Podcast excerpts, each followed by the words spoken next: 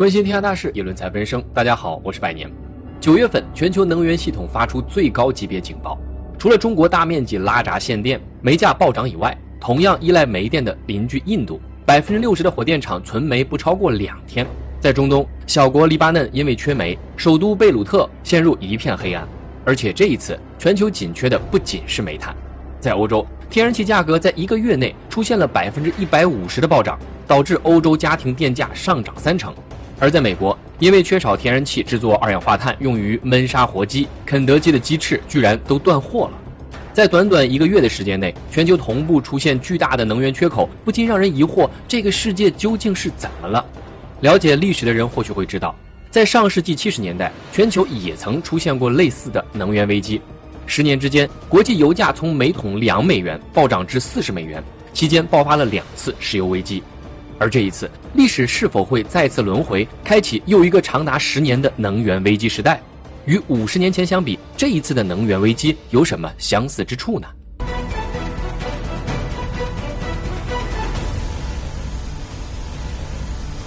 五十年前的能源危机最早可以追溯到一场载入史册的气候故事。一九五二年十二月初，几个英国气候专家来到丘吉尔的办公室，向丘吉尔汇报了他们的最新预测。由于反常气旋，英国伦敦将迎来一周的无风天气，再加上英国南部气候湿润，届时大雾降临可能会对伦敦交通造成不便。对于快八十岁的丘吉尔来说，伦敦的雾天他见得多了，也没觉得有什么麻烦的，因此他对气候学家的预测嗤之以鼻，并没有做出应对预案。然而，让丘吉尔没有想到的是，这一次的大雾与往次不同，伴随着大雾，一个黑色杀手降临伦敦。大雾降临前，英国刚刚取消了二战期间一直实行的煤炭配给制度。为了刺激煤矿生产和经济恢复，英国政府鼓励民众多多购买煤炭储备过冬。于是，一时间，伦敦家家户户的炉火烧得通红，温暖了伦敦人客厅的同时，也将污染排向了天空。一九五二年十二月四号，大雾如期降临。第一天，伦敦民众并没有觉得有什么异常。然而一夜之后，大雾由白色变为黄褐色，再变为黑色的雾霾，呛人而又刺鼻。由于能见度过低，伦敦大街上车祸不断，就连丘吉尔的贴身秘书也因车祸身亡。为了安全起见，英国女王出门不再坐车，而是步行，并且大白天让侍从打着灯笼在前方引路。更糟糕的是，因为空气质量太差，医院呼吸科被新来的病人挤爆，而已有的病人则一个接一个的去世。当地的报纸报道，在通往坟墓的路上，人和车子络绎不绝。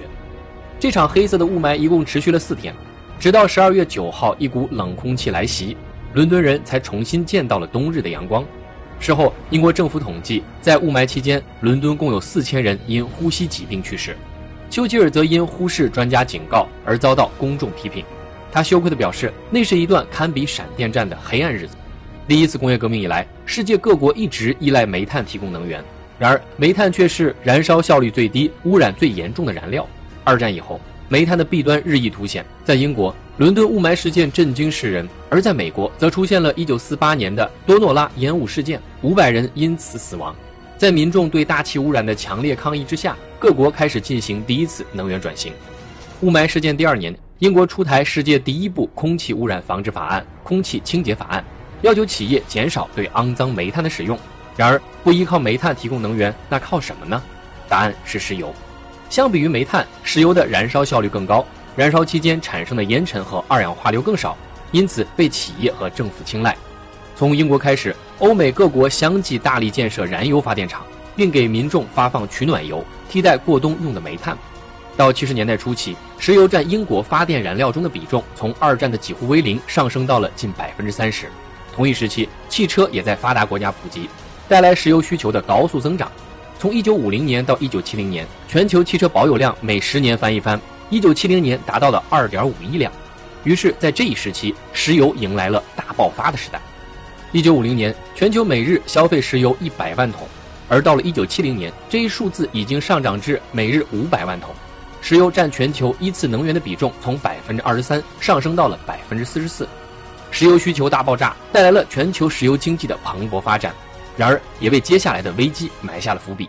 在上世纪五六十年代，世界石油行业被石油七姐妹所垄断，其中前五家美资石油公司借二战之后的美国军力在全球扩张的契机，大举进入中东石油市场；而两家英资、合资石油企业则脱胎于殖民时代，主营中东与东南亚殖民地的石油开采。在石油需求大爆炸的这一时期，七姐妹凭借垄断、操纵国际油价，攫取了大多数利润。二十年的时间里，世界石油需求上涨四倍。然而，为了压低上交给产油国政府的石油税，七姐妹的开采价格却一直维持在两美元每桶，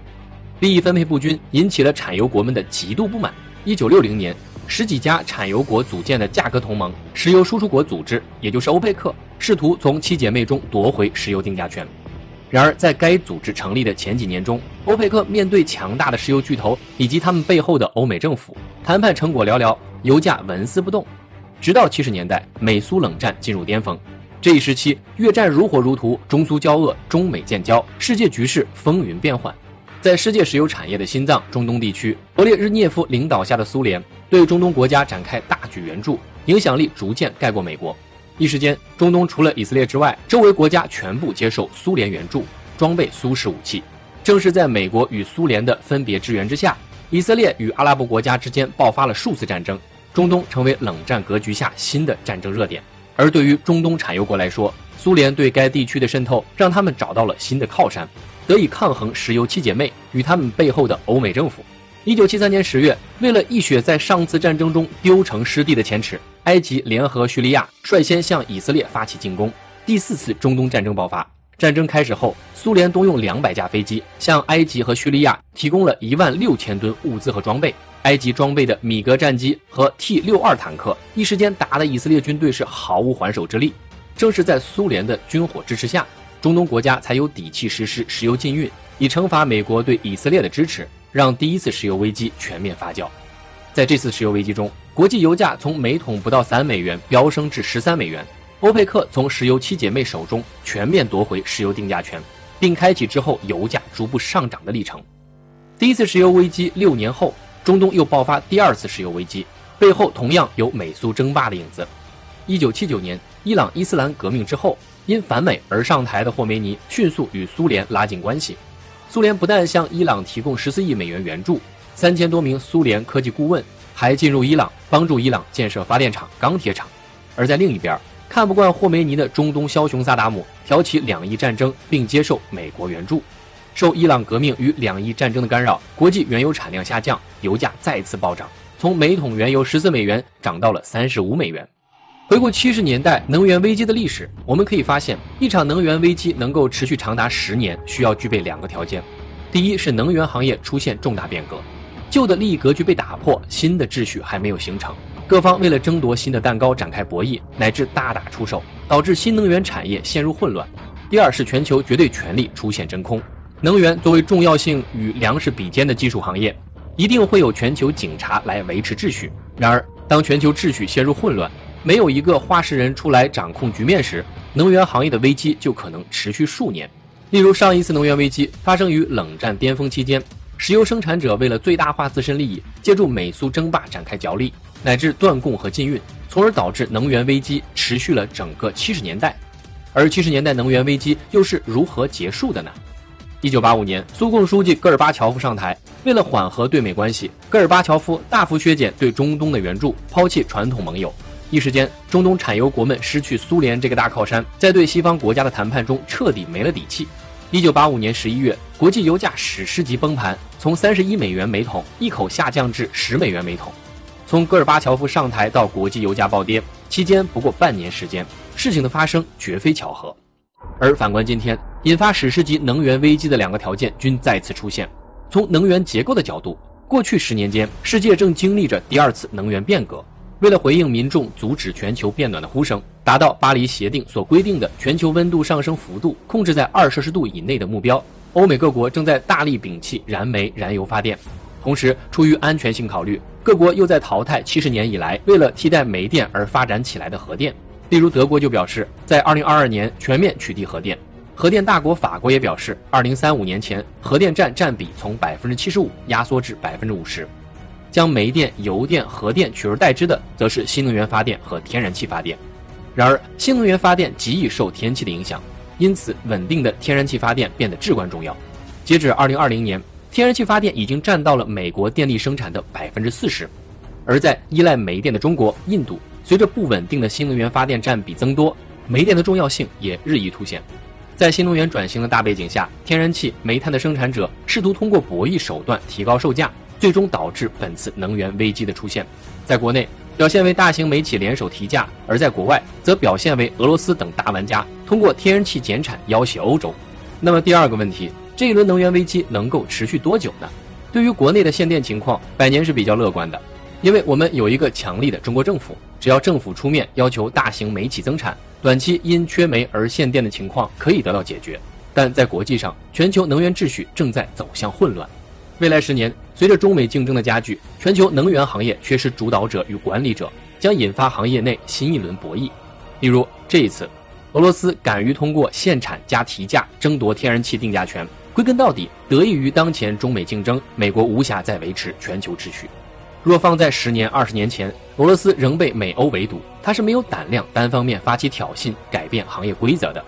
然而在今天，美国为了应对中国，将全部精力放在东方，因此面对俄罗斯的行动无暇顾及，只是口头批评了事。而欧洲方面也无力回天，只能白白受到俄罗斯要挟。可以预见的是，随着美国在全球的战略收缩，未来会有更多能源行业的搅局者跳出来，试图颠覆游戏规则，为自己攫取更多利益。正如同欧佩克在七十年代所做的那样，他们可能会是俄罗斯、沙特、伊朗、澳大利亚等等，而全球能源的危机与混乱也将由此开始，直到中国成为下一个全球秩序的守护者。本期的节目就到这里，别忘了关注“百年说正经”，关注后续更多精彩内容。我是百年，我们下期见。